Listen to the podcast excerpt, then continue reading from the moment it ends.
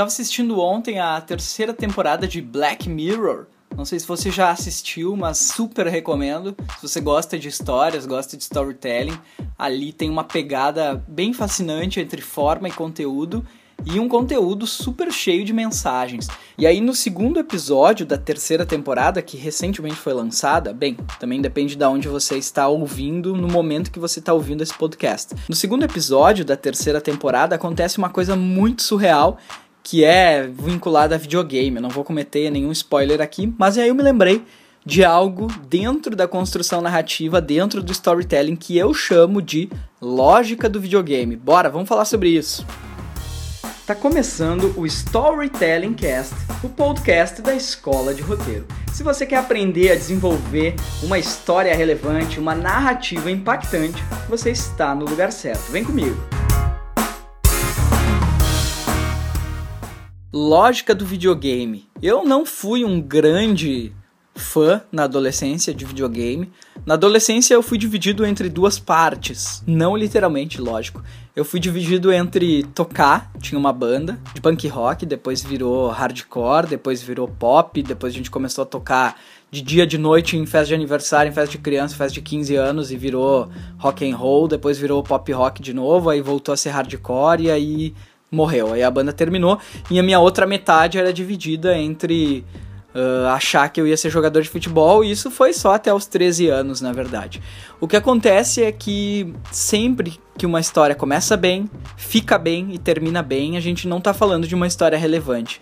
Porque a vida é cheia de conflitos. A vida é cheia de momentos difíceis e se você quer atravessar a rua, você já percebe o quanto é difícil.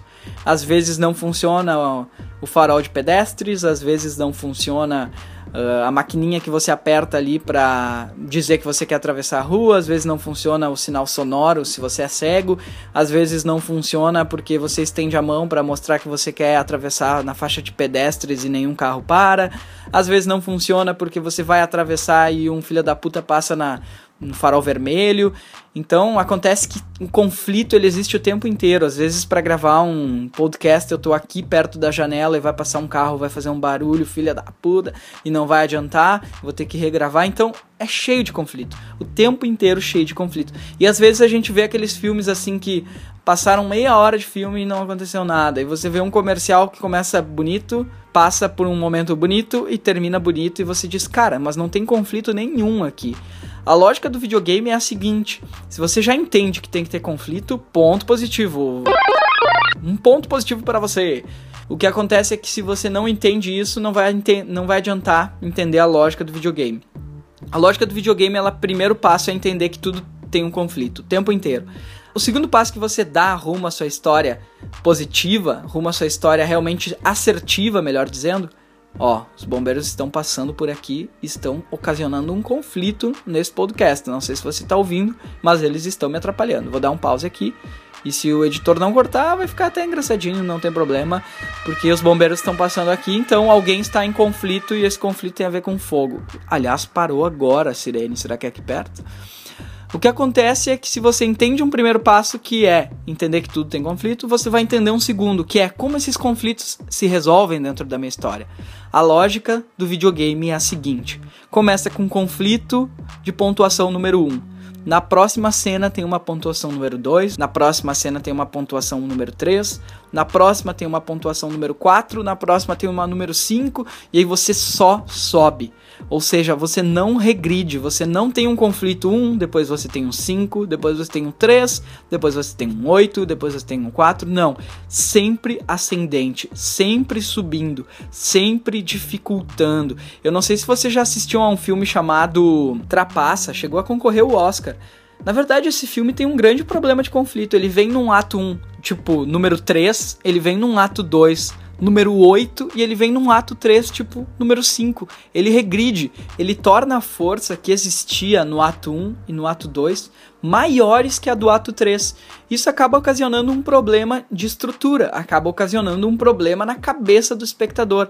Porque, pô, eu passei a história inteira buscando saber se aquele cara ia realmente ser desafiado, ia chegar no poderoso chefão, ia chegar na última fase, ia vencer aquela fase e aquela fase não existe. É por isso que eu chamo de lógica do videogame. No videogame, olha, eu não joguei muito videogame, mas eu sei, é natural. O videogame ele te leva de um momento fácil para um momento difícil, e do momento difícil para um momento mais difícil ainda, e de um momento mais difícil ainda para um momento muito mais que difícil. Então você segue uma lógica que essa lógica vai levando você adiante, levando você adiante, levando você adiante, e você vai ultrapassando os limites do seu protagonista. E você vai dizer: "Ah, Marcelo, mas isso aí é só no cinema". Não, isso é tradicional. Na publicidade é assim. Você vê o filme que a Volkswagen fez quando lançaram a última Kombi da história, é um filme conflito atrás de conflito. Existe uma trajetória da Kombi, eles contam a trajetória, eles movimentam essa trajetória. Esse comercial é gravado em primeira pessoa, é como se fosse a Kombi narrando, então fala de toda a trajetória dessa Kombi, mas o tempo inteiro tem uma sensação de despedida.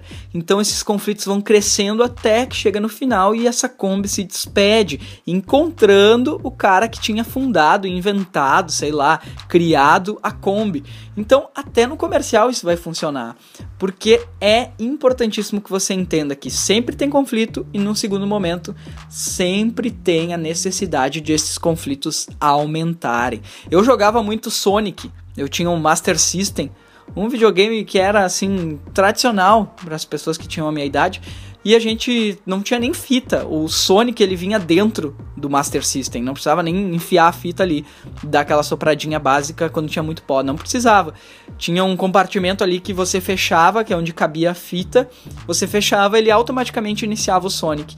E aí quando começava o Sonic, a primeira fase, você ia lá, pegava umas bolinhas, pulava umas plaquinhas, matava uns bichinhos, e aí você, sei lá, perdia todas as bolinhas, e aí daqui a pouco você passava uma plaquinha lá, final da primeira fase. A cada três fases fases tinha um novo chefão. Então passava três fases, no final da terceira fase, um novo chefão.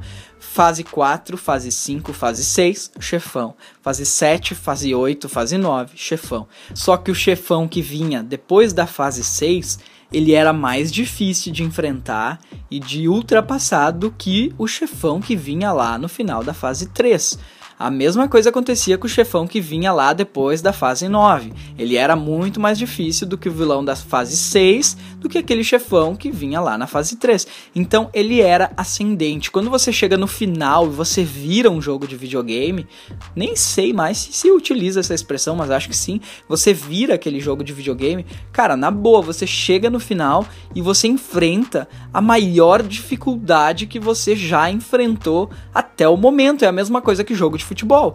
Às vezes, coincidentemente, pode acontecer de um jogador ir jogar num time da Série C e esse time da Série C chegar no final do campeonato da Copa do Brasil. Ok, acontece. Mas pode ter certeza que ele chega na final e ele vai enfrentar o seu maior rival até então. Por isso que tem oitavas de final, quartas de final, semifinal e a final que vai levar esse time a enfrentar o seu maior desafio. Lógico que o time que está do outro lado jogando contra o time da Série C talvez não, mas aí é uma exceção à regra. E mesmo assim, ele pode entrar em campo achando que vai ser mais fácil e se ferrar, porque ele pode acreditar nisso e realmente levar uma goleada do time lá que é da Série C. Talvez não vá acontecer isso, mas espero que você tenha entendido qual é a lógica do videogame. Esse termo lógica do videogame eu nunca ouvi nenhum outro autor falar fui eu, sei lá, que inventei, mas isso não importa. Importa é que foi uma junção de tudo que eu li, uma junção de tudo que eu entendi, uma junção de todas as histórias que eu já criei. Então é importante que você entenda um pouco da onde eu tirei tudo isso. Se você tiver um pouco maior de interesse sobre isso, eu criei um e-book chamado Os 10 livros obrigatórios para criar storytellings. É um e-book livre, free, online, gratuito que você pode baixar no site da Escola de Roteiro. Bem, e a minha pergunta final é: você tem pensado na lógica do videogame? Bora, qualquer coisa deixa sua dúvida aí que a gente vai respondendo. Este foi o Storytelling Cast, podcast da Escola de Roteiro. Se você quiser baixar meu e-book, Os 10 livros obrigatórios para criar storytellings, você pode acessar escoladeroteiro.com.br e baixar gratuitamente. Lá você também vai encontrar bastante material sobre o desenvolvimento narrativo e sobre o mercado de storytelling. A gente se encontra no próximo Storytelling Cast. Até lá!